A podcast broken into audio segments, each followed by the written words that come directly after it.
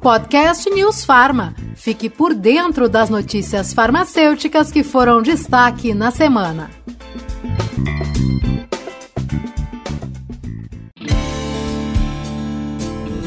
Olá, tudo bem? Seja muito bem-vindo, seja muito bem-vinda ao podcast semanal do Conselho Federal de Farmácia. Toda semana, eu, Murilo Caldas, e a repórter Denise Coelho comentamos aqui algumas das principais notícias do setor farmacêutico. Nós selecionamos para você informações que repercutiram nos últimos dias. Olá, Denise, tudo bem? Vamos começar? Tudo bem, sim, Murilo, e vamos ao nosso giro de notícias.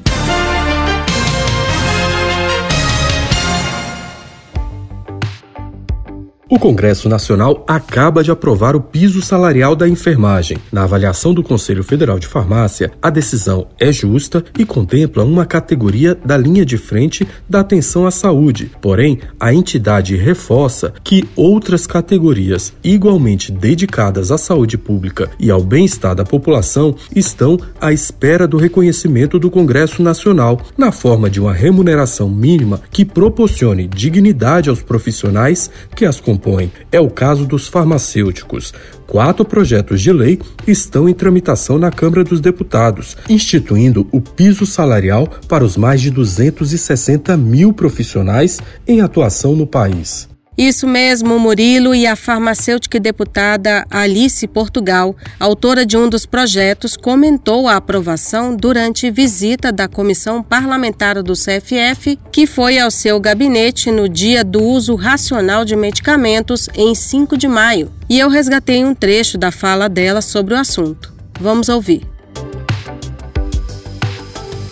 A repercussão da aprovação do piso da enfermagem nos coloca num novo patamar. A mobilização da enfermagem foi gigantesca, afinal, uma categoria com quase 3 milhões de trabalhadores espalhados nos seus diversos níveis pelo Brasil. E eu sempre disse durante todo esse processo de mobilização, e vocês sabem, eu mobilizo trabalhadores nessa casa, que estaríamos abrindo o portal dos pisos. E agora é a nossa vez. É necessário que a categoria farmacêutica se mobilize e se organize em função do seu piso. Os projetos estão em andamento e nós vamos forçar para que eles entrem em pauta. Essa é a nossa prioridade. E o Conselho Federal de Farmácia, juntamente com outras entidades farmacêuticas, informou que vai continuar mobilizado e à disposição do Congresso para contribuir nesse processo em prol de um desfecho favorável. O Conselho convida os farmacêuticos para que mostrem sua força e participem da campanha permanente pela aprovação do piso. Para saber mais e participar, acesse o site valorizeofarmacêutico.cff.org.br. Também por ocasião do Dia Nacional do Uso Racional de Medicamentos, o Conselho Federal de Farmácia iniciou mais uma campanha para alertar sobre os riscos da automedicação. Este ano, a iniciativa teve como tema os produtos emagrecedores, principalmente aqueles divulgados como fórmulas milagrosas. Como explica o presidente da entidade, o Dr. Walter Jorge João, desta vez a estratégia utilizada visa conscientizar o público jovem, por isso decidiu-se usar a rede social TikTok. Ele ressalta que o uso indiscriminado de medicamentos ainda é um grande desafio a ser superado, e esse desafio se tornou ainda mais acentuado na pandemia. Uma pesquisa realizada pelo Conselho Federal de Farmácia, por meio do Instituto Datafolha, que constatou que a automedicação é um hábito comum, passa um pouco dos 70%, se aproximando aí dos 80% dos brasileiros que fizeram uso de medicamento nos seis meses anteriores ao estudo. E quase metade ela se automedica pelo menos uma vez por mês, e um quarto o faz todo dia ou pelo menos uma vez por semana.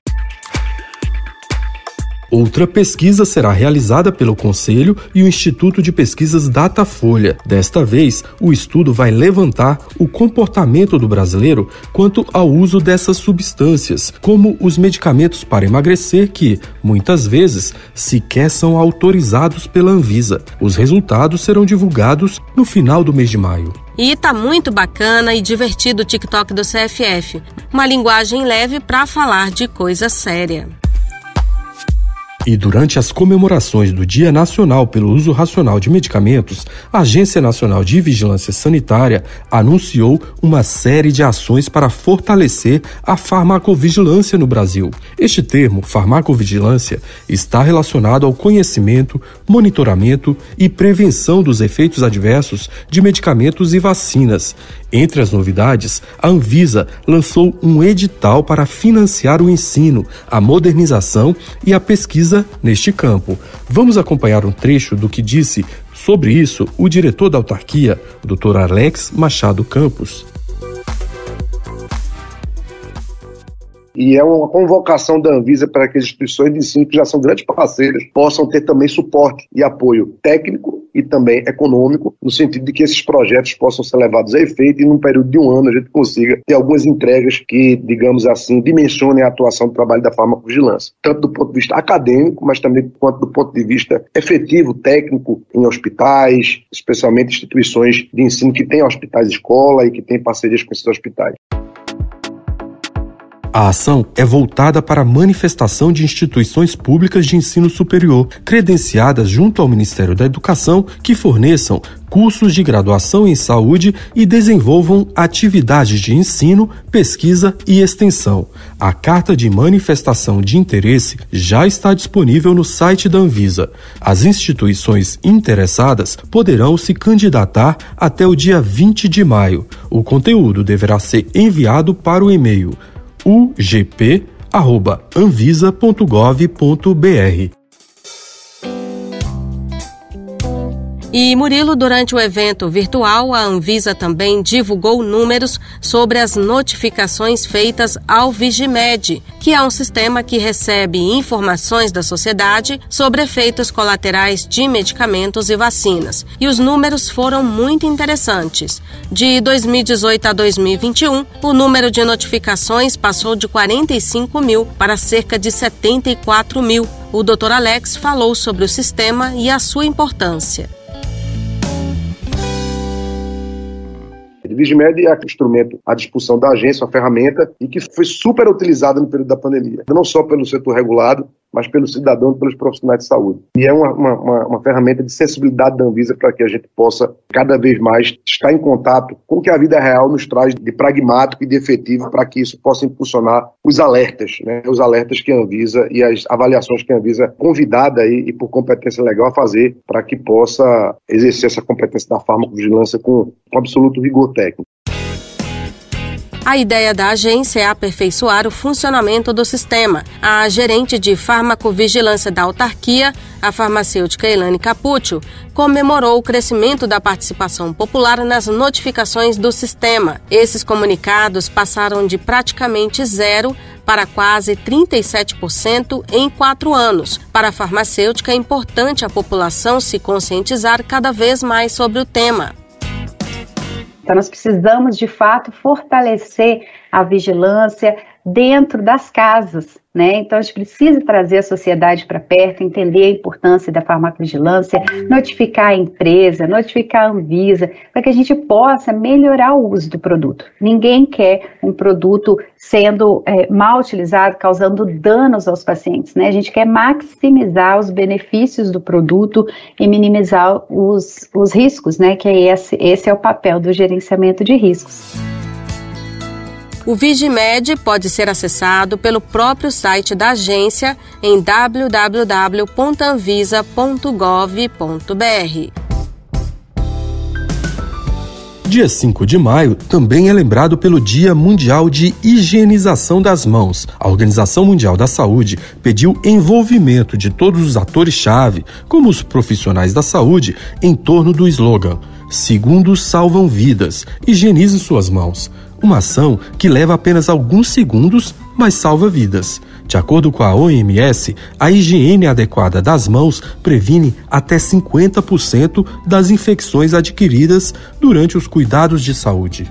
E Murilo, em tempo de pandemia, a prática de higiene das mãos para prevenção de infecções foi reconhecida em todo o mundo. E o CFF também lembrou essa data nas redes sociais. A higiene das mãos com álcool é o método preferido por profissionais que atuam em serviços de saúde, uma vez que este produto pode estar facilmente acessível e ajudar a superar as barreiras que impedem o cumprimento das exigências nestes serviços. O Conselho Federal de Farmácia possui um material informativo sobre a higienização das mãos para profissionais da saúde focado na Covid-19.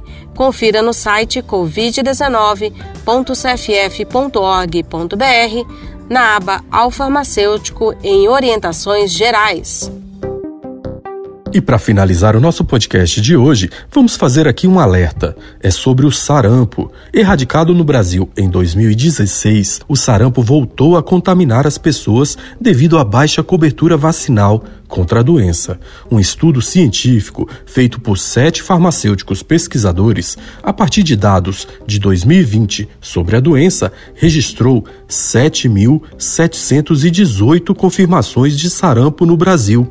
De acordo com dados epidemiológicos, estados do Pará, Rio de Janeiro e São Paulo concentram o maior número de casos. O artigo com todas essas informações foi publicado no jornal científico Research Society in Development.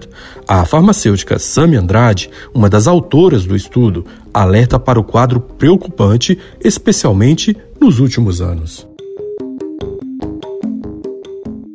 O sarampo é altamente contagioso e preocupa, sobretudo porque durante a pandemia do Covid-19 houve um aumento do movimento anti-vacina. A vacina tríplice viral é a única forma de controle desta doença viral infecto-contagiosa, que provoca febre, tosse seca, coriza, irritação nos olhos, manchas vermelhas na pele e mal-estar intenso podendo evoluir para a cura ou para complicações que podem levar o paciente a óbito. Com a baixa cobertura vacinal nos últimos anos, em 2019, o Brasil perdeu a certificação de erradicação da doença emitida pela Organização Pan-Americana da Saúde. O Ministério da Saúde entrou em alerta e lançou uma campanha nas mídias sociais pela vacinação contra o sarampo. Provocada por um vírus, essa enfermidade causa febre, inflamação das mucosas do trato respiratório e descamação da pele. A farmacêutica reforça a importância de se ficar atento para a prevenção e sinais da infecção. A transmissão do sarampo ocorre pela disseminação de gotículas pelas vias aéreas ao falar, ao tossir, espirrar ou mesmo respirar. A pessoa acometida pelo sarampo, que está contaminada com sarampo, pode transmitir o vírus por até 10 dias, sendo 6 dias antes do aparecimento de lesões na pele e 4 dias depois do início desses sintomas. Então é isso. Gostou? Curta e compartilhe o nosso conteúdo. Você pode encontrar o nosso podcast nas principais plataformas de áudio e no site da Rádio News Farma. A sonorização é de Marcelo Bonora. Eu fico por aqui e semana que vem tem mais. Até lá! Obrigada pela audiência, uma ótima semana para todos. Até semana que vem.